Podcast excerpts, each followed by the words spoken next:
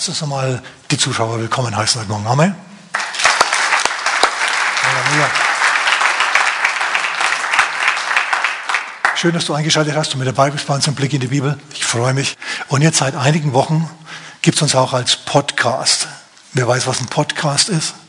Okay, Podcasts sind äh, Sendungen, die dir quasi dir aus dem Internet einfach so anhören kannst. Quasi wie ein Radio. Du kannst dein eigenes Programm da zusammenstellen, ganz wunderbar. So, es gibt uns auf Spotify, bei Google und bei Apple und bei allen diesen Quellen. Schau ruhig mal rein, kannst du dann beim Autofahren hören oder sonst wo. Machen, Leute machen das gern. freue mich darüber, wenn du da Anteil hast am Wort Gottes. Amen. Jetzt meine Botschaft heute Morgen. Die heißt, brisanter Ausblick auf das Jahr 2023. Oder meine Botschaft heißt, wenn es abwärts geht, dann geht es auch wieder aufwärts. Oder du, wir können es auch Licht und Schatten nennen. Also nimm deinen Titel, was dir gefällt. Auf jeden Fall ist das Problem, auf das ich eingehen möchte, folgendes. Es war ein Gebetseindruck. Deswegen das Bild hinter mir. Und zwar bin ich also im Gebet, Herr, was bringt dieses Jahr, wie wird es sein? Und ich hatte einen starken inneren Eindruck von einem Helden, ne, der auf einem Felsen steht und eine riesige Monsterwelle rollt auf ihn zu, die alles wegwäscht. Die Welle geht auch über ihn drüber und hinterher steht er da und stellt fest, er ist immer noch da. Sie hat ihn nicht weggewaschen. Die Welle hat ihn nicht weggewaschen. Es ist ein triumphierender Held. Das, ist, das Bild hinter mir ist von einer künstlichen Intelligenz fabriziert worden. Ich habe mich in diesen Tagen damit beschäftigt und habe sie entsprechend ihr die Anweisungen gegeben. Also das Bild stammt von einem Computer, das heißt von mir. Aber ich habe mir gedacht, das ist ein bisschen melodramatisch, das wollen wir nicht die ganze Zeit anschauen. Na, wie der Typ da steht, so in, in, im Sturm, die Faust oben, hey, mich gibt es immer noch, er preist den Herrn, versteht ihr, seht ihr das? Und dann sind auch diese dämonischen Vögel im Hintergrund. Wow, ich habe mir gedacht, wir machen das anders, wir kommen zu einer friedlicheren Szene, jetzt passt mal auf. Bisschen, bisschen besser ist es, oder? So. Vielen Dank. Also, die Welle ist über dich hinweggegangen und du stehst immer noch. Es gibt, es gibt ähm, beim Militär den Begriff, zumindest im amerikanischen, den Begriff Last Man Standing. Es ist der Typ, der in die größten Krisen geworfen wird und er ist der eine von 100, der überlebt. Dieser eine von 100, der überlebt, bist du oder die eine. Ich fange mal mit zwei Bibelstellen an, weil ihr mich schon so anschaut. Gut, pass auf, zwei Bibelstellen. Einmal Psalm 121. Ich hebe meine Augen auf zu den Bergen, zu den Wellenbergen, zu den Monsterwellenbergen. Woher wird meine Hilfe kommen? Gute Frage. Ne? Wenn das Wasser anrauscht und du siehst die Welle kommen, dann denkst du dir, was wird jetzt mit mir passieren? Wenn alles normal zugeht, dann wirst du weggewaschen. Dann, dann, dann geht irgendwann bei dir die Dunkelheit an und du bist weg wachst vielleicht beim Herrn wieder auf, wenn du Christ bist. Woher wird mir meine Hilfe kommen? Und jetzt Vers 2, der Psalmist weiß es, meine Hilfe kommt vom Herrn, der Himmel und Erde gemacht hat. Dreh dich mal zu deinem Nachbarn und sag, deine Hilfe kommt vom Herrn. Und die zweite Schriftstelle ist Jakobus Kapitel 4, Vers 7. Unterwirf dich Gott, widerstehe dem Teufel und er er, er flieht vor dir. Und er flieht vor dir. Schau, manchmal musst du einfach nur lang genug stehen bleiben. Mit grimmigem Gesicht stehen bleiben und dem Feind ins Auge schauen. Und einfach nicht weichen. Einfach weitermachen. Ob das jetzt in einer schwierigen Erziehungssituation mit Kindern ist, in einer schwierigen Ehesituation ist, in einer schwierigen gesundheitlichen Situation ist, einfach dranbleiben. Das Problem ist unser Sicherheitsbedürfnis. Wir hätten gern, dass immer alles glatt geht und dass, dass wir immer quasi ja, an einem Strand stehen und das Wildeste, was passiert, sind die Vögel, die da Pirouetten über uns drehen. Ansonsten soll die Sonne scheinen und es soll friedlich sein. Hawaii-Klänge im Hintergrund und dann vielleicht noch eine Frau, die antanzt, deine Frau, die antanzt und die einen Frühstückstrink ver, ver, verpasst. Orangensaft natürlich oder irgendwie sowas. Aber es ist nicht immer so. Ähm, wir sind von einer Vielzahl von Krisen umgeben. Okay, die können wir nicht einfach wegdenken oder wegdichten oder wegfantasieren, die sind da, die gibt es wirklich. Es gibt eine echte, reale Blackout-Gefahr, die nicht mehr Verschwörungstheoretiker anführen, sondern die tatsächlich die Regierung höchst selbst jetzt anführt. Die österreichische Regierung habe ich mitgekriegt, die sagt, ja, es ist nur noch eine Frage der Zeit, wann das passiert. Dass es passiert, steht so gut wie fest für die. Also es ist irgendwie befremdlich, wenn du dir denkst, in meiner Lebenszeit war das noch nie so, dass, äh, dass wir uns darüber Gedanken machen mussten, wo der Strom herkommt. Kam immer aus der Steckdose. Na, oder die äh, zusammengebrochenen Lieferketten. Medikamente können nicht mehr geliefert werden. Ein Ärztevertreter, der sagt, wir sollen einen Flohmarkt aufmachen und dort Medizin tauschen. Auch abgelaufene wäre noch in Ordnung. Äh, sind wir noch in Mitteleuropa? Sind wir noch hier im 21. Jahrhundert? Wo sind wir? Also ich war schon in Ländern, da hat man das tatsächlich gemacht, aber die waren nicht in Europa.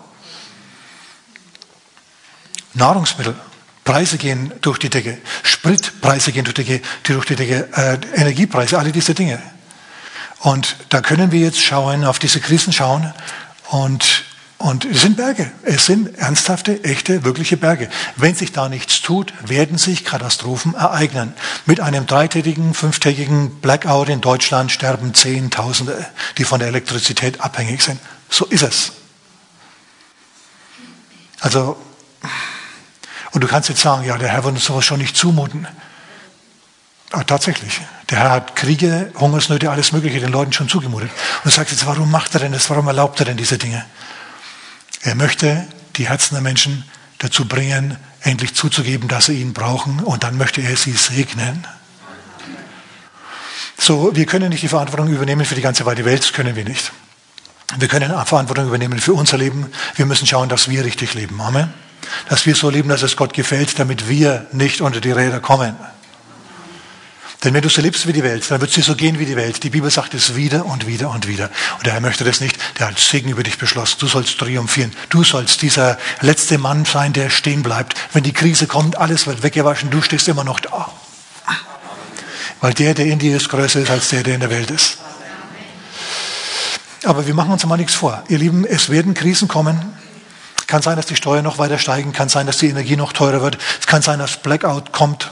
Vielleicht nicht nur einer, sondern richtig massiv. Alle diese Dinge können passieren und wir können es ja möglicherweise nicht verhindern, auch nicht im Gebet, weil Gott seine eigenen Zwecke damit verfolgt. Wie handhaben wir diese Sache?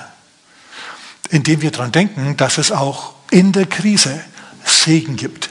Auch in der größten Krise wirst du feststellen, dass Gott da ist und dich segnet.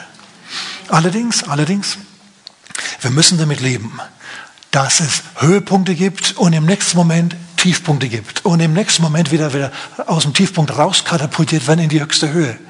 Und hin und ein Auf und Ab und da brauchst du Nerven dafür. Diese Nerven, die kriegst du nur dadurch, dass du Gott Vertrauen hast. Dass du sagst, Herr, ich verstehe es nicht, aber ich vertraue dir.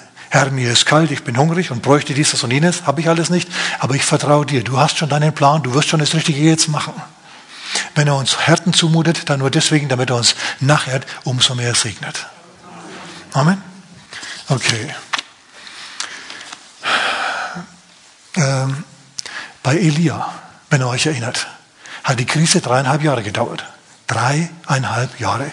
Elia hat sie angekündigt, es wird nicht regnen, bis ich sage. Dann ist er untergetaucht, alle haben gelacht, bis sie dann nach einigen Jahren nicht mehr gelacht haben, weil es nichts mehr zu essen gab und nichts mehr zu trinken, sogar für ihn. Gott hat ihn übernatürlich versorgt bei der Witwe von Sarepta. Bei Elisa, seinem Nachfolger, kam eine Krise, die hat sieben Jahre gedauert. Sieben. Also in, praktisch in einer Generation. Erst beim einen, bei Elia dreieinhalb, bei Elisa sieben. Er ging zur Schunemiterin, die ihn unterstützt hat, finanziell unterstützt hat, ihm eine Wohnung gegeben hat, als er durch die Stadt gereist ist seinerzeit, immer auf dem Weg nach Jerusalem, um mit dem König zu beraten. Äh, sie hat ihn unterstützt und sie ist deswegen von, sie hat deswegen ein Wort von Gott bekommen. Elisa kam zu ihr und hat gesagt, der Herr sagt, es gibt sieben Jahre Krise, sieben Jahre Hungersnot, schau, dass du weggehst und dorthin gehst, wo, wo, du, wo du ein Auskommen findest. Denn es wird jetzt sieben Jahre lang dauern und das wird man nicht ändern können. Dann ging sie und wurde bewahrt. Wir kennen diese Geschichten. Ich will nur sagen, auf was ich jetzt raus will in diesem Zusammenhang ist, dreieinhalb Jahre, sieben Jahre, DDR 40 Jahre. Und wenn wir auf einen Ökosozialismus zusteuern, ihr Lieben, ich hoffe, dass dieser Fluch schnell vorübergeht und der Segen der Freiheit wieder zurückkommt und dass sie das nicht 40 Jahre hinzieht.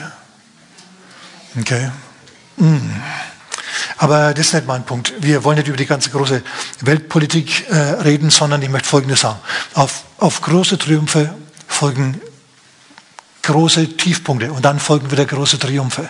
Das sehen wir bei Jesus und bei Paulus und bei Mose und dem Volk Israel und du in deinem eigenen Leben möglicherweise auch wieder und wieder und wieder und wieder.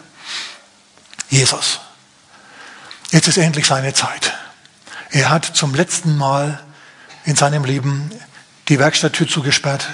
Er ist jetzt zu Johannes gegangen.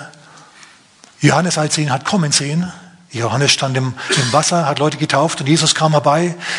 Johannes ruft aus, siehe das Lamm Gottes, das die Sünden der Welt wegnimmt. Alle Augen blicken auf Jesus. Und Jesus kommt und lässt sich taufen. Johannes sagt, du müsstest mich taufen. Wie komme ich dazu, dich zu taufen?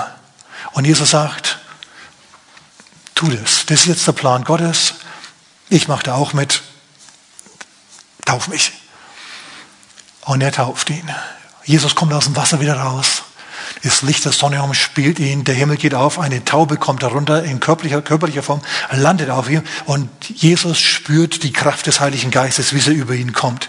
Und er ist wieder wie im Himmel. Wenn er die Augen zumacht, stellt er sich vor, er ist wieder im Himmel. Ein Höhepunkt, ein massiver Höhepunkt. Und das ist noch nicht alles. Alle, alle sind begeistert, alle rufen und preisen Gott, weil sie diese besondere Atmosphäre merken im Taufwasser. Und dann geht auch noch nochmal der Himmel auf und Gott, der Vater selbst spricht mit Donnerstimme. Dies ist mein geliebter Sohn. Ihn hört. Und alle blicken auf, alle schauen auf Jesus. Höhepunkt. Also stimmen wir überein, dass das ein Höhepunkt ist? Ein totaler, absoluter Knallerhöhepunkt. Hammermäßig. Und Jesus geht raus aus dem Wasser und er weiß, Gott ist mit ihm, jetzt, ist er, jetzt tritt er ein in seinen Messiasdienst, jetzt wird er sprechen und die Leute werden ihm zu Tausenden zuhören, er wird jetzt heilen, er wird Tote auferwecken, er wird alle möglichen wunderbaren Dinge erleben, es geht los, jetzt geht's los. Und der Geist Gottes, der treibt ihn, der Geist, auf der auf ihn gekommen ist, als er im Taufwasser stand, der treibt ihn jetzt hinaus in die Wüste. Und er geht hinaus in die Wüste und er denkt sich, Gott will, dass ich in die Wüste gehe. Bin ich eben in der Wüste? Er ist in der Wüste. Der erste Tag vergeht und es passiert nichts. Er ist jetzt nicht bei den Menschen, die er ja eigentlich erreichen will, sondern er ist genau dort, wo sie nicht sind, in der Wüste. Da ist nichts. Da ist es nachts eisig kalt und tagsüber ist es glühend heiß. Und ansonsten verbringst du deine Zeit zwischen Schlangen und Skorpionen. Die sind in der Wüste daheim. Und Jesus wartet auf einen Wink des Vaters, dass es jetzt endlich richtig losgeht. Jetzt geht's los. Und es passiert nichts, nichts, nichts. Hältst du das aus? Dass nichts passiert, nachdem du eine, einen Höhepunkt im Erleben mit Gott hattest. Da tut sich einfach nichts. Wie wenn du geparkt wärst auf einem Schrottplatz. Wüste, hallo. In die Wüste geht man zum Sterben, ja? Nichts passiert. Ganz im Gegenteil. Also anstatt dass jetzt er zu den Menschen spricht, spricht Teufel zu ihm und versucht ihn und fordert ihn heraus. Also es ist ein totaler Tiefpunkt. Wenn du in der Wüste sitzt und nach 40 Tagen Fasten praktisch keine Kraft mehr hast und dann fängt auch noch der Teufel an zu reden, dann würde ich mal sagen, das ist der absolute Tiefpunkt. Stimmen wir da überein? Also wer wird gerne im Taufwasser stehen, umgeben mit dem Geist Gottes und Gott spricht, das ist mein geliebtes Kind. Wo? Hört ihn oder sie. Wir würden sagen, ja genau. Aber jetzt ist genau das Gegenteil. Auf diesen super Höhepunkt kommt ein massiver Tiefpunkt. Er ist weit weg von den, von den Massen der Menschen, die er erreichen will. Und er weiß, er ist im Willen Gottes. Und es ist nicht so, dass irgendwie der Vater zu ihm spricht oder ein Engel zu ihm spricht oder er zu den Menschen spricht oder der Teufel spricht zu ihm. Das ist der, den du überhaupt nicht brauchen kannst. Nie und nimmer. Also ein totaler Tiefpunkt.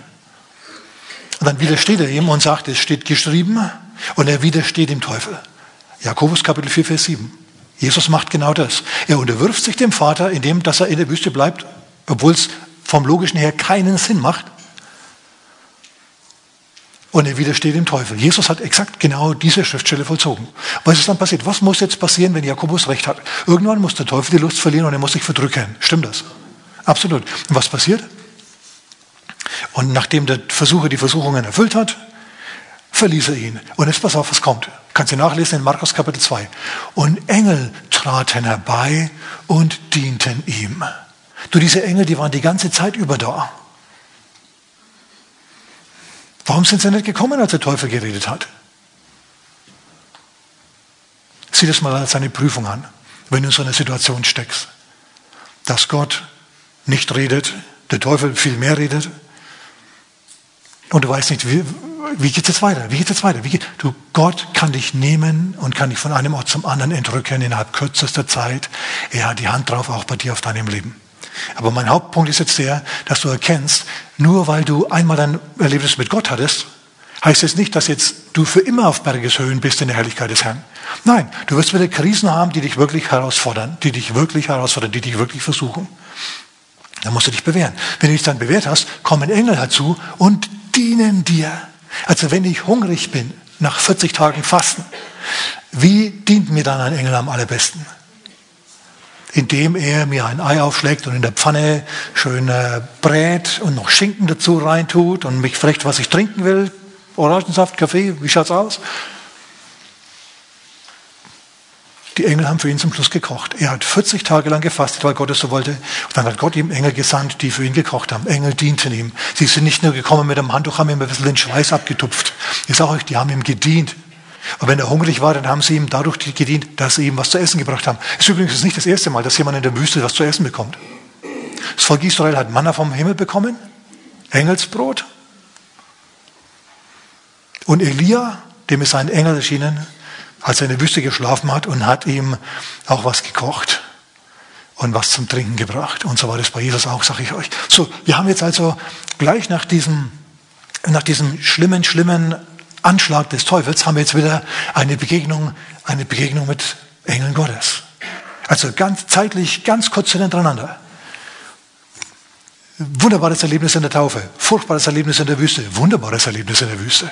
Merkt ihr das? Wer wird auch gerne mal sich von Engeln das Frühstück machen lassen? Komm, sag mal nicht so. Bist du dann bereit, durch deine 40 Tage Wüste zu gehen? Bist du dann bereit, die vom Teufel das Ohr ablabern zu lassen? Und seinem Schwachsinn zu widerstehen, wenn er wieder redet. Also Höhepunkt, Tiefpunkt, Höhepunkt. Was müsste jetzt nach meiner, nach meiner Höhepunkt, Tiefpunkt Theorie kommen als nächstes? Er will den Tiefpunkt, nachdem jetzt ein Höhepunkt mit den Engeln war. Wieder ein Tiefpunkt. Also, lies nach, lies nach. Jesus geht aus der Wüste heraus und er geht nach Nazareth und er predigt in der Fülle des Geistes und seine Zuhörer sagen zu ihm, Mann, kann der reden? Ist ja Hammer. Wie er sich ausdrückt, wer hat ihm denn das gegeben? Wo ist er in die Schule gegangen? Sag mal, das ist doch, das ist doch der Zimmermann. Und dann predigt Jesus so, dass er sie dermaßen ähm, verletzt und beleidigt in ihrem Nationalstolz, weil die Beispiele, die er für Glaubenshelden hernimmt, alle Ausländer sind. Die Witwe von Sarepta und und, äh, und Naaman, der Syrer, der geheilt wird. Da waren die stockbeleidigt. Und was, was ist passiert? Sie haben versucht, ihn zur Klippe runterzuwerfen, auf die er Stadt drauf gebaut ist. Wieder ein Tiefpunkt. Also mich haben schon Leute wirklich schräg angeschaut nach manchen Predigten. Aber es hat noch keiner versucht, mich zu lynchen. Gut, ich meine, vielleicht war ich auch noch am, nur am falschen Ort. Ich kann mir vorstellen, es gibt Orte auf der Welt, da wirst du schon mal gelünscht für eine Predigt. Aber hallo, wir sind hier in Israel und er ist in seiner Heimatstadt, in seiner Heimatstadt. Wisst ihr, was Jesus gemacht hat? Er hat seine Heimatstadt verlassen und er hat die Dörfer ringsum bereist und ist umgezogen nach Kapernaum. Nur wenn sie dich an einem Ort nicht mögen, dann gehst du eben an einen anderen Ort. Du musst nur schauen, dass nicht du der Schuldige bist. Manchmal vergisst man das nämlich. So, okay, gut. So, so ist es ein Hin und ein Her. Jesus geht in den Tempel. So, im Tempel lehrt er und predigt und heilt. Und im nächsten Moment schmeißen, schmeißen sie Steine nach ihm. Er sagt, eh, Abraham ist, bin ich, nach einer Predigt. Und sie sagen, du bist wohl älter als Abraham. Und Jesus sagt, offensichtlich. Und dann fangen sie an, Steine auf ihn zu werfen. Und er muss sich im Tempel verbergen. Jetzt überlegt er das mal. Der Gott des Tempels, in dem er angebetet wird, der wird Mensch und stellt sich in den Tempel und predigt dort. Versteht ihr, das ist so ein Unterschied zu den Götzentempeln. Da steht der Götze drinnen, schaut grimmig und macht nichts. Aber dieser Gott, der steht da und er lehrt und er predigt und er erklärt sich selber. Und diejenigen, die behaupten, sie beten ihn an, werfen mit Steinen nach ihm. Ich finde es zutiefst frustrierend. Ich habe das neulich meiner Frau erzählt. Ich habe gemeint, jeden Sabbat rennen sie in Nazareth in die Synagoge und sagen, oh Gott, schickt den Messias. Und das machen sie jahrhundertelang. Und dann endlich kommt der Messias und sagt, hier bin ich. Und dann killen sie ihn. Also wollen es zumindest. Ähm, wie echt war, die, war deren Hingabe an Gott? Die waren zwar religiös, haben gebetet, hat alles wunderbar ausgesehen, aber als Jesus dann da war, wollten sie ihn nicht haben. Das ist für mich befremdlich. Eben wie im Tempel auch. Da predigt er und sie wollen ihn nicht haben.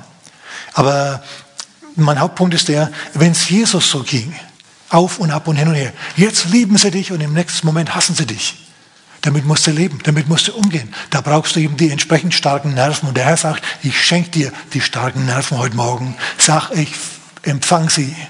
Und dann bekommst du es ja auch. Das ist ein wichtiger, wichtiger Punkt. Du kriegst heute einen starken Nervensegen. Wer will den haben? Okay, dann greif einfach mal hoch und sag, Herr, ich ergreife im Glauben in Jesu Namen. Amen. Dann bist du nicht mehr so empfindlich. Manche von uns brauchen da eine Gnade des Herrn, dass sie nicht mehr so empfindlich sind. Ne? Ein paar Mitarbeiterinnen sind zu mir gekommen, am, am, am Eingang, die Begrüßer.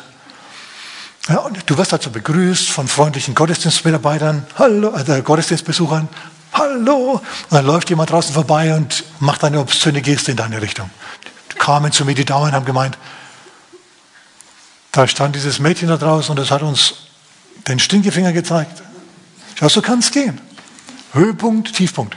Der eine lächelt dich an und sagt, wunderbar dich zu sehen und für den anderen bist du also eine obszöne Geste wert. Hm? Was machst du jetzt? Bist du die nächsten 20 Jahre damit belastet und sagst, oder sagst du, hey gut, es haut mal ab Das ist nicht nur im Neuen Testament so, das war auch im Alten Testament so, ihr Lieben. Im Alten Testament siehst du das auch. Mose. Mose sieht den brennenden Dornbusch und Gott spricht aus dem brennenden Dornbusch. Wer möchte auch mal die Stimme Gottes hören? Am besten aus dem brennenden Dornbusch, hast vielleicht sogar einen Garten, würde sich eignen. Na, du bist also offen für diese Sachen. Herr, sprich ruhig zu mir, da ist ein Busch. Und Gott spricht zu dir. Das ist definitiv ein Höhepunkt. Ich bin mit dir, ich salb dich zum Führer deines Volkes Israel, du bist der Prophet. Und, und das Gesetz, das ich dir geben werde, das wird Nationen beeinflussen, die Gesetze von Nationen beeinflussen für Jahrtausende. Und Mose sagt, oh, ich habe eigentlich gar nicht so richtig Lust. Und dann sagt Gott, jetzt schau bloß, dass du dich schwingst. Du bekommst einen Mitarbeiter von mir, deinen Bruder Aaron, der kann reden. Los geht's. Und Mose ist dann auch begeistert. Er ist auch begeistert. Er sagt, jo, Gott, der Gott Israels ist mit mir. So wie er mit Abraham, mit Isaac und Jakob war, so ist er mit mir. Ich bin Mose, der Mann mit Gott. Und Aaron auch. Super. So geht er und er predigt dem gefangenen Volk Israel in Ägypten. Und er sagt seinen Leitern, Gott holt euch jetzt raus aus der Sklaverei. Euer Joch wird zerbrochen, euer Leiden hat ein Ende, euer Klagen ist erhört. Und alle tanzen vor Begeisterung und es ist wunderbar. Und was passiert dann?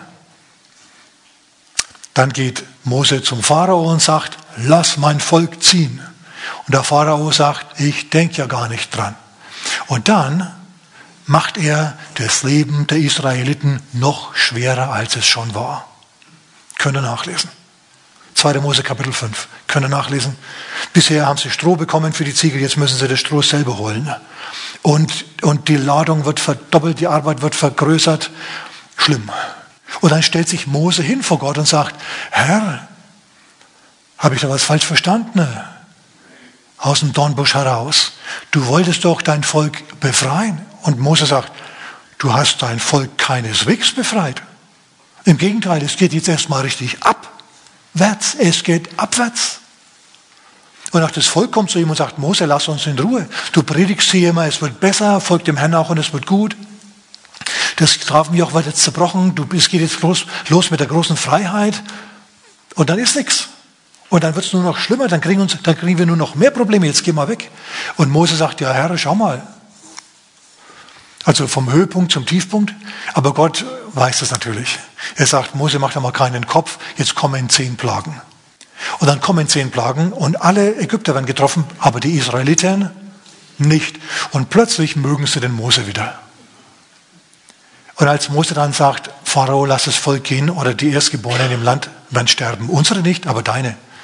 Pharao widersteht wieder, lässt Gott, dann, äh, dann führt Gott sie aus dem Land der Sklaverei heraus. Ähm, und nicht nur das, erst vorher bewegt er die Ägypter dazu, den Israeliten Gold und Silber und Klunker und solche Sachen zu schenken. Die ziehen also aus, behängt wie die Weihnachtsbäume. Ja, da klappern die Klunker, all die Sachen, die die Herrin aufbewahrt hat, die werden jetzt der Sklavin geschenkt, während sie aus dem Land zieht. Ihr wisst schon, die, die Erstgeborenen sind mittlerweile gestorben. Der Pharao sagt, Mose und Volk, zieh hin, haut bloß ab, lasst euch nie mehr sehen hier. Wir, wir haben jetzt genug Probleme wegen euch. Wir haben wirtschaftliche Rezession, wir haben, wir haben, wir haben äh, Pandemieplagen hier. Ihr wisst schon, mit den Plagen, diese Daten. Die Wirtschaft geht runter, wir sind krank und alles Mögliche und alles nur wegen euch. Geht, geht, geht. Und sie sind raus, sie gehen raus. Sie sind jetzt behängt mit den Klunkern, mit Gold und Silber. Sie ziehen reich beschenkt aus Ägyptenland heraus. Wieder ein Höhepunkt. Vom Höhepunkt zum Tiefpunkt zum Höhepunkt. Und jetzt wandern sie weiter, klappern schön beim Laufen. Und dann stehen sie vor dem Roten Meer. Und hinter sich sehen sie die Armee des Pharao. Wieder ein Problem, wieder ein totaler Tiefpunkt. Wenn eine Riesenarmee auf dich zurennt und du als Flucht nur ein Meer hast, dann rollt jetzt eine Welle auf dich zu. Keine Wasserwelle, sondern eine Welle der Gewalt. Und was macht Mose? Er schreit zum Herrn und der Herr sagt, was schreist du denn so? Ich bin immer noch mit dir. Ich hole dich hier nicht raus, um dich hier dann zugrunde gehen zu lassen. Streck deinen Stab aus, tu, vollziehe eine Glaubenshandlung, sei zuversichtlich und dann teilt sich das Meer. Und das Meer teilt sich wirklich. Und sie ziehen durch als die Ägypter es versuchen, werden sie von den Wassermassen weggewaschen. Und Gott sagt zum Volk, die Probleme, die, du in der Vergangenheit hattest, die wirst du in Zukunft nicht mehr haben. Und alle freuen sich wieder und tanzen. Höhepunkt. Deine Feinde werden entwaffnet und vernichtet. Ist prima. Wenn sie sich dir nicht anschließen und so feindselig sind dass sie sich dir nie anschließen werden und der Herr sagt dann, okay, Schluss damit, dann ist es für dich positiv. Für die anderen, die hatten ja genug Zeit, um sich das zu überlegen. Aber jetzt sind wir wieder auf einem, auf einem, auf einem Höhepunkt. Wir sind wieder voll begeistert. Und jetzt wandern wir weiter in die Wüste hinein, einen Tag, zwei Tage, drei Tage. Und sie haben kein Wasser mehr. Und jetzt sitzen sie also in der Wüste. Und dann kommen sie endlich an ein Wasser hin. Alle sind begeistert. Hurra, sie rennen ins Wasser, sie springen rein. Sie fangen an zu schlürfen und sie stellen fest, es ist bitter Wasser, es ist bitteres Wasser. Also nach dem Triumph am Roten Meer sind sie jetzt mit Bitterwasser konfrontiert. Wieder ein totaler Tiefpunkt. Und Mose streitet wieder und sagt, Herr, was machen wir nur? Meine, das wird eine blöde Sache. Die sind jetzt wirklich reich. Die haben Gold, Silber und sie klappern vor lauter Klunker, mit denen sie behängt sind. Aber sie haben nichts zu trinken. Eigentlich müssen sie jetzt immer noch hüpfen und müssen sagen, Herr, du hast uns auf, vor den Ägyptern gerettet, du hast uns durchs Rote Meer geführt, Herr, dir ist nichts unmöglich. Herr, wir brauchen Wasser, du wirst es uns geben, du wirst uns geben, wir danken dir dafür schon im Voraus. Aber das machen sie nicht, stattdessen murren sie. Blöd. Mose wird an ein Holz gezeigt, das soll er ins Wasser werfen. Dieses Wasser wird, nachdem das Holz hineinfällt, trinkbar. Können wir viel drüber sagen, habe ich heute Morgen nicht die Zeit dazu. Gott rettet sein Volk. Aber eines brauchten sie, die Israeliten und die Jünger brauchten das auch, sie brauchten Nerven. Nerven. Sie durften nicht nur auf das schauen, was vor Augen ist, sondern sie mussten auch auf den Herrn schauen, auf das, was der Herr alles für sie hat. Schau, David macht es richtig. Psalm 23, Vers 4. Im Psalm 23, 4 sagt David, wenn ich auch wandere im Tal des Todesschattens. Er sagt, ja, ich wandere im Tal des Todesschattens. Ich wandere im Tal des Blackouts. Ich wandere im Tal der Krankheiten. Ich wandere in diesem Tal. Er sagt nicht, dass es nicht so ist. Er denkt sich die Sache nicht schön. Er sagt, wenn ich auch wandere im Tal des Todesschattens. Und der Tod ist noch schlimmer als Blackout. Okay, da sind sie dann wirklich hinter dir her und wollen dich umbringen. Beim Blackout ist es einfach nur ideologische Verbohrtheit und, und Dummheit. Kann man eventuell reparieren. Aber wenn ich eine killen will, ist es schwierig. Was macht jetzt David hier? Wenn ich auch wandere im Tal des Todesschattens, so fürchte ich kein Unglück, denn dein Stecken und dein Stab, sie trösten mich. Auf was blickt David? Auf den Todesschatten? Auf die Kälte im Schatten dieses Berges? Nein, er sagt, ich blicke auf deinen Stecken und deinen Stab, die trösten mich. Und du sagst, ja, Gott war ja auch mit David und das war ja auch prima, für den war das leicht. Du, Gott ist mit dir mehr als mit David. Er ist mit dir mehr als mit David. Er, er wohnt nämlich in dir. In David hat er nicht gewohnt. In dir wohnt er. Der Christus wohnt in dir. Größer ist der, der in dir ist, als der, der in der Welt ist.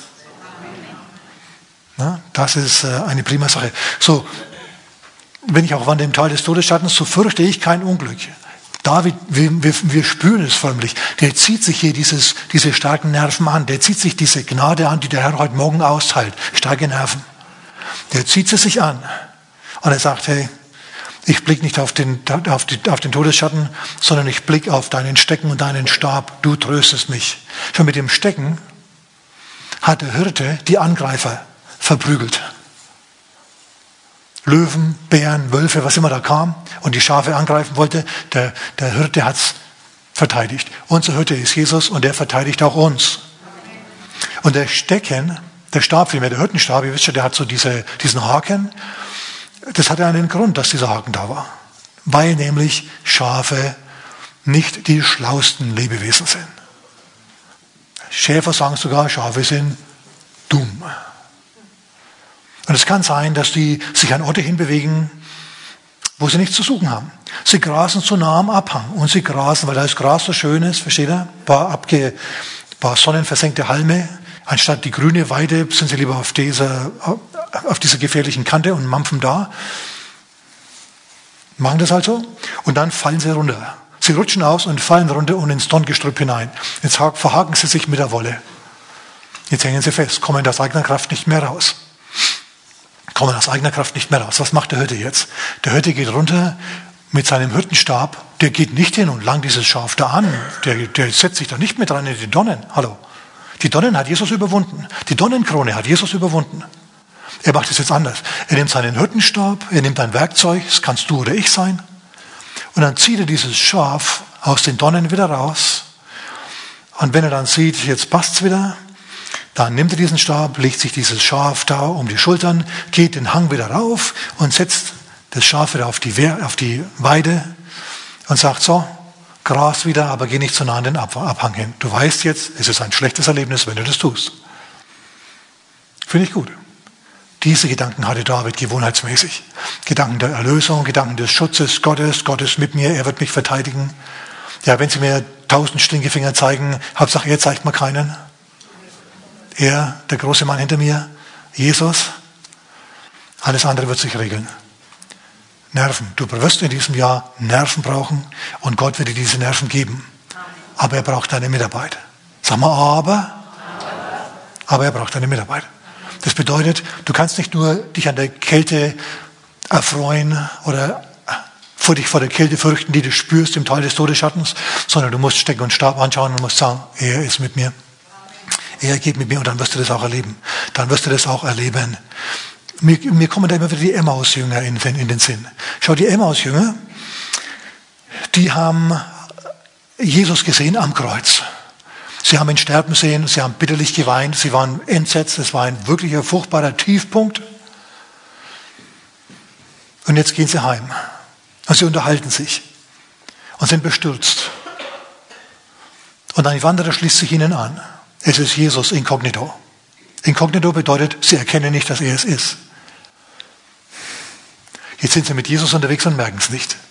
Weißt du, dass wir auch mit Jesus unterwegs sind, so oft und wir merken es nicht, weil unsere Augen so sind, dass wir es nicht sehen. Und er fragt ganz unschuldig, worüber unterhaltet ihr euch denn? Ja, bist du der Einzige, der von diesen Sachen nichts gehört hat? Jesus von Nazareth, gewaltiger Mann Gottes, ein Prophet, mächtig in Wort und in Tat. Gekreuzigt haben sie ihn. Und außerdem ist jetzt hier der dritte Tag und einige von den Frauen unter uns, die haben uns aus der Fassung gebracht. Sie haben gesagt, das Grab ist leer und er wäre auferstanden. Hysterisches Gerede. Und Jesus rollt mit den Augen und dann erklärt ihnen, O ihr Unverständigen und trägen Herzens, alles zu glauben, was die Propheten gesagt haben. Und dann erklärt er ihnen, was Sache ist. Dann erklärt er ihnen, dass bestimmte schlimme Dinge einfach passieren mussten und vielleicht auch immer noch passieren müssen. Schau, das Leiden Christi, das hat zur Errettung der Welt geführt. Das Leiden von Paulus hat zur Errettung der Nationen geführt. Und dein Leiden für den Herrn, das hat auch irgendeinen Sinn. Und so erklärt er ihnen jetzt also alles, was Sache ist. Und hinterher gibt er sich ihnen eben dann doch zu erkennen beim Brotbrechen. Und sie sind begeistert. Und sie sagen, er lebt, er lebt tatsächlich. Maria Magdalena und die andere Maria und die Salome und wie sie alle heißen, die waren gar nicht hysterisch. Er lebt wirklich und wir haben ihn gesehen. Was wir aus dieser Begebenheit? Sie haben auf das Unglück geblickt und haben sich von den Leuten, die es wussten, die es erlebt haben, die Jesus gesehen haben, auferstanden gesehen haben, denen haben sie nicht geglaubt, weil sie auf die herabgeblickt haben. Es ist nicht immer gut, auf Leute herabzublicken. Es erschien ihnen wie leeres Gerede, heißt's. Und dann sagt Jesus, nö, ihr seid nur trägen Herzens und, und unverständlich. Sie hatten recht. So, was der Herr dadurch ausdrückt, ist das, ja, ihr seht diese schlimmen Dinge, die passieren, aber seht doch auch das Gute. Ich bin wirklich auferstanden. Nach dem Tiefpunkt kommt wieder ein Höhepunkt. Also denk dran, wenn es dir gerade besonders gut geht, dann kann sein, dass irgendwo wieder ein Problem auftaucht.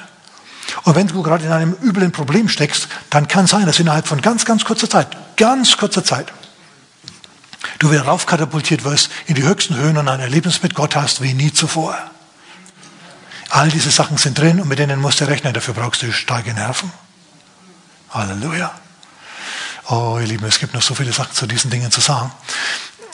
Vielleicht noch ganz kurz. Auch am Tiefpunkt gibt es immer noch Segen auch am Tiefpunkt, auch in Krisen ist der Herr da und segnet dich. Manchmal hilft schon, wie bei den Emmaus-Jüngern, manchmal hilft schon, die Nase ins Wort Gottes zu stecken und zu schauen, was steht da wirklich drinnen. Und sich das erklären zu lassen, was da wirklich drinnen steht. Hilft schon, dich rauszuziehen aus, deiner, aus, deiner, aus deinem Dauerfrustzustand. Der Herr möchte dich rausholen aus deinem Dauerfrustzustand. Auch wenn schwierige Zeiten kommen in diesem Jahr, er möchte, dass du da drüber stehst. Und er verleiht dir die Fähigkeit, da drüber zu stehen. So blick nicht ständig auf die Dinge, die dir Angst machen, sondern schau auch auf ihn und sag, danke Herr, dass du da irgendwie einen Sinn draus heraus meißeln wirst. Irgendwie wird es gut werden, es wird was werden, es wird was werden. Wir denken an das Volk Israel, als es verworfen wurde und diese Generation in die Wüste sterben musste. Gott hat sie dort nicht hängen lassen. Er hat ihnen Manna aus dem Himmel gegeben. Er hat sie versorgt. Er hat ihnen Wasser aus dem Felsen gegeben. Und es heißt weiterhin, dass ihre Kleider nicht verschlissen sind. Die sind einfach nicht kaputt geworden. Socken tragen sich ab. Irgendwann reißt die Jeans am Knie. Dann kannst du sie heutzutage teuer verkaufen. Irgendwann brauchst du neues Zeug. Das haben die 40 Jahre lang nicht gebraucht. Er hatte die Hand drauf. Er hat sie gesegnet, auch in diesen Dingen. Sogar Jesus am Kreuz. Ein paar Tage vorher hat Maria von Bethanien Jesus gesalbt mit sehr kostbarer Narde. Erinnert ihr euch dran? Und es das heißt von dieser kostbaren Narde, dass sie das ganze Haus erfüllt hat. Dieses Parfüm war so stark, dass es noch tagelang nachgewirkt hat. Als man Jesus zerschlagen hat, hat er immer noch nach dieser Narde gerochen. Als er am Kreuz hing, war dieser Geruch immer noch in seiner Nase. Und ich sage euch, das war ihm ein Trost. Ich hänge hier, aber ich weiß, für wen ich es tue. Es gibt Leute, die mich lieben und die mich als den Messias akzeptieren werden, wenn sie die Kunde hören. Und genauso ist es dann ja auch gekommen. Die Familie von Bethanien hat sich bekehrt und halb Jerusalem hat sich bekehrt und diese ganzen wunderbaren Dinge. Auch in der Gemeinde, auch in der Gemeinde. Nach der Auferstehung, nach der Kreuzigung. Erst schreien sie Kreuze gehen. Erst schreien sie Hosianna. Dann schreien sie Kreuze gehen. Und dann sagen sie, diejenigen, die Kreuze gegen geschrieben haben, geschrien haben, die sagen dann an, bei der Pfingstpredigt, was müssen wir tun, ihr Brüder, damit wir gerettet werden? Weil ihnen jetzt nämlich das schlechte Gewissen zu schaffen gemacht hat. Höhepunkt, Tiefpunkt, Höhepunkt. Und im nächsten Moment passiert dann eben äh, dieses umfassende Pfingstwunder, ihr wisst schon, Pfingsten findet statt, der Geist Gottes wird ausgegossen und dann kommt erst die, Berg, die, die, die Pfingstpredigt, die ich gerade erwähnt habe. So, es geht hin und her, es ist ein Auf und Ab. Dann ist Erweckung in Jerusalem. Erweckung. Die halbe Stadt bekehrt sich. Im nächsten Moment Verfolgung in Jerusalem. Die halbe Stadt läuft davon, weil Paulus durchgeht. Aber so wird Samaria erreicht. In Samaria bekehren sich jetzt die Leute, nachdem sie in Jerusalem diese Gemeinschaft da zerstört bekommen haben. So geht es hin und her und dehnt sich weiter aus und weiter. Es kann sein, dass auch in diesem Jahr Gesetze erlassen werden, die biblische Wahrheiten für illegal erklären. Ist euch das bewusst? Was machst du dann? Wenn die Regierung ausdrücklich Gesetze erlässt, um dein Wirken als Christ, deine Überzeugungen zu beschneiden. Was machst du dann? Wenn der Staat sagt, bet meinen Götzen an. Stehen bleiben? Ich ermutige dich, das dann so zu machen wie die drei jungen Männer, die in den Feuerofen gewandert sind. Nebukadnezar hat eine goldene Statue aufgerichtet. Ich bilde mal ein, die hatte die Gesichtszüge wie er. Und das ganze Volk, die, seine, die ganze unterworfene Menschheit sollte diesen Götzen anbeten. Und als sie dann mitbekommen haben, dass Shadrach, Mesach und Abednego nicht mitmachen, Daniel war unantastbar. Aber als er gehört hat, dass die nicht mitmachen, hat er sie kommen lassen. Er hat gesagt, was ist los mit euch? Betet mal bitte meine Götzen an. Werft euch vor dem nieder. Und sie sagen, König, König. Nö. Nein. Es gibt Dinge, die tun wir nicht. Es gibt Überzeugungen, die werden wir beibehalten, egal ob dir das passt oder nicht. Wir werden die nicht äh, lautstark vertreten im Sinn, dass wir uns unmöglich machen und, und zur Pest werden. Es langt schon, wenn Ideologen zur Pest geworden sind. So, werden wir also nicht machen. Aber unsere Überzeugung werden wir beibehalten, da werden wir keinen, keinen Zentimeter abweichen. Dann verändert sich das Gesicht des Nebukadnezar. Und er ist so sauer, dass er sagt, heiz den Ofen an, siebenmal heißer. Hältst du das aus? Dabei zu bleiben, beim Herrn zu bleiben und den Mächtigen zu widerstehen, auch wenn sie sagen, hey, wir verschärfen die Situation so sehr für dich, dass der Ofen für dich siebenmal heißer ist als für alle anderen. Dir machen wir ganz besondere Schwierigkeiten. Die haben zum König gesagt, König, ob Gott uns jetzt errettet oder nicht errettet, das liegt bei ihm. Ich sage aber mal eines, wir werden uns nicht beugen. Unser Gott ist Jahwe, der Gott Israels. Wir folgen auf diesem Weg. Und ich sage dir, König, Gott wird uns retten. Wenn nicht in diesem Leben, dann eben im nächsten, aber Gott wird uns retten. Wir fallen tatsächlich. Auch wenn du seinen Kopf kürzer magst, nicht tiefer als in Gottes Hand. In dem Fall ist es mal richtig. Der König ist so sauer, dass er droht und droht und droht. Und diese Drohkulisse ist gewaltig. Die, das ist nicht nur eine Kulisse. Ich meine, das ist wirklich, die arbeiten auf die Vernichtung dieser Männer hin. Die ganze Staatsmacht. Und die geben nicht nach. Da brauchst du harte Nerven dafür. Und was passiert? Ein totaler Tiefpunkt. Sie werden alle mit Klamotten, mit allem in den Feuerofen geworfen. Und was passiert in diesem Ofen? Plötzlich ist ein vierter Mann mit dabei. Dieser vierte Mann schaut aus wie, ein, wie einer der Göttersöhne, sagt Nebuchadnezzar, als er in diesen brüllenden Ofen hineinschaut, der rot glüht. Er sagt, was ist denn da los? Die laufen da drinnen hier rum. Und es sind nicht nur drei, es sind vier. Und alles, was da offensichtlich verbrannt ist an denen, sind die Fesseln, mit denen wir sie gebunden hatten. Nur die Fesseln sind zerstört worden. Wir wollten sie vernichten, aber statt dass sie vernichtet wurden, wurden ihre Fesseln vernichtet. Wenn du Gott nachfolgst, konsequent nachfolgst und es dir was kosten lässt, dann kann es sein, dann wird es ganz sicher so sein, dass die Dinge, die dich binden, dass Süchte, was weiß ich, vielleicht sogar Krankheiten, alles mögliche Dinge, die dich geplagt haben, plötzlich abfallen. Dass Fesseln, die du hattest, plötzlich abfallen von dir und du freier bist als jemals zuvor. Ist das gute Nachricht oder was? So, wenn du eindringen möchtest in diese Sphäre des besonderen Segens, dann brauchst du besonders stabile Nerven. Ich denke gerade an einen Pfarrer, einen landeskirchlichen Pfarrer. Gott segne ihn, ein wunderbarer Verkündiger, ein evangelistischer Verkündiger. Die haben den in die Pfanne gehauen, die haben den verklagt. Die Bildzeitung hat üble Artikel über ihn geschrieben. Das, das äh, Gebührenfernsehen bei uns hier, wir wissen das öffentlich-rechtliche, hat, hat, äh, hat den in die Pfanne gehauen mit, mit Sendungen. Und wenn der jetzt in seiner Kanzel steht und predigt, ist es dann alles fallen gelassen worden. Alle Anschuldigungen gegen den Mann sind fallen gelassen worden. Ne? Der, hat, der muss auch durchs Feuer gehen.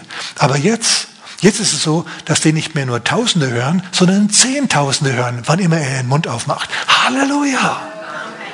Aber schau, das brauchst du, du brauchst diese Nerven, du brauchst diese Willigkeit, durch diese, durch diese Sachen durchzugehen, damit du in diese Sphären vordringst. Denn ich sage euch, was der Mann predigt, ist auch einfach das Wort Gottes, wie es zehntausend andere auch machen. Aber da ist ein besonderer Segen. Warum? Weil er durchs Feuer ging. Deswegen reden wir heute noch von Shadrach, Mesach und Abednego, weil die durchs Feuer gingen. Und wenn du in diesem Jahr durchs Feuer gehst, dann wird man noch lang von dir reden. Du sagst, Pastor, hör zu, ich muss erst mal raus aus dem Feuer. Amen. Amen. Dann bist du, bist du hier genau richtig. Wenn du Jesus noch nicht in dein Leben eingeladen hast. Wenn du sagst, ja, es klingt gut äh, und, und ich habe genug Tiefpunkte, aber ich bin jetzt mal bereit für ein paar Höhepunkte. Ohne Jesus gibt es solche Höhepunkte im Leben nicht wirklich. Auch wenn dir was gut, Gutes passiert. Mit Jesus genießt es mehr, behaupte ich jetzt einfach mal. So, wenn du also Jesus noch nie, den großen Katalysator der Erlösung und des Segens, noch nicht in dein Leben eingeladen hast, dann möchte ich dir jetzt die Gelegenheit dazu geben. Ganz einfaches Gebet. Du musst es nur von Herzen mitbeten. Lass uns alle miteinander beten. Wir laden Jesus in unser Leben ein. Mach mal die Augen zu und bet mit. Sag mit mir, Herr Jesus, vergib mir meine Sünden. Komm in mein Herz. Erfülle mich mit deinem Geist. Mach mich neu. Und Herr, ich empfange jetzt. Amen. Wenn du das zum ersten Mal gebetet hast, dann bist du jetzt ein Kind Gottes und bist mit dabei bei denen, bei denen auf die Höhe, auf die Tiefpunkte garantiert wieder Höhepunkte folgen. Amen. Gottes Segen. Amen.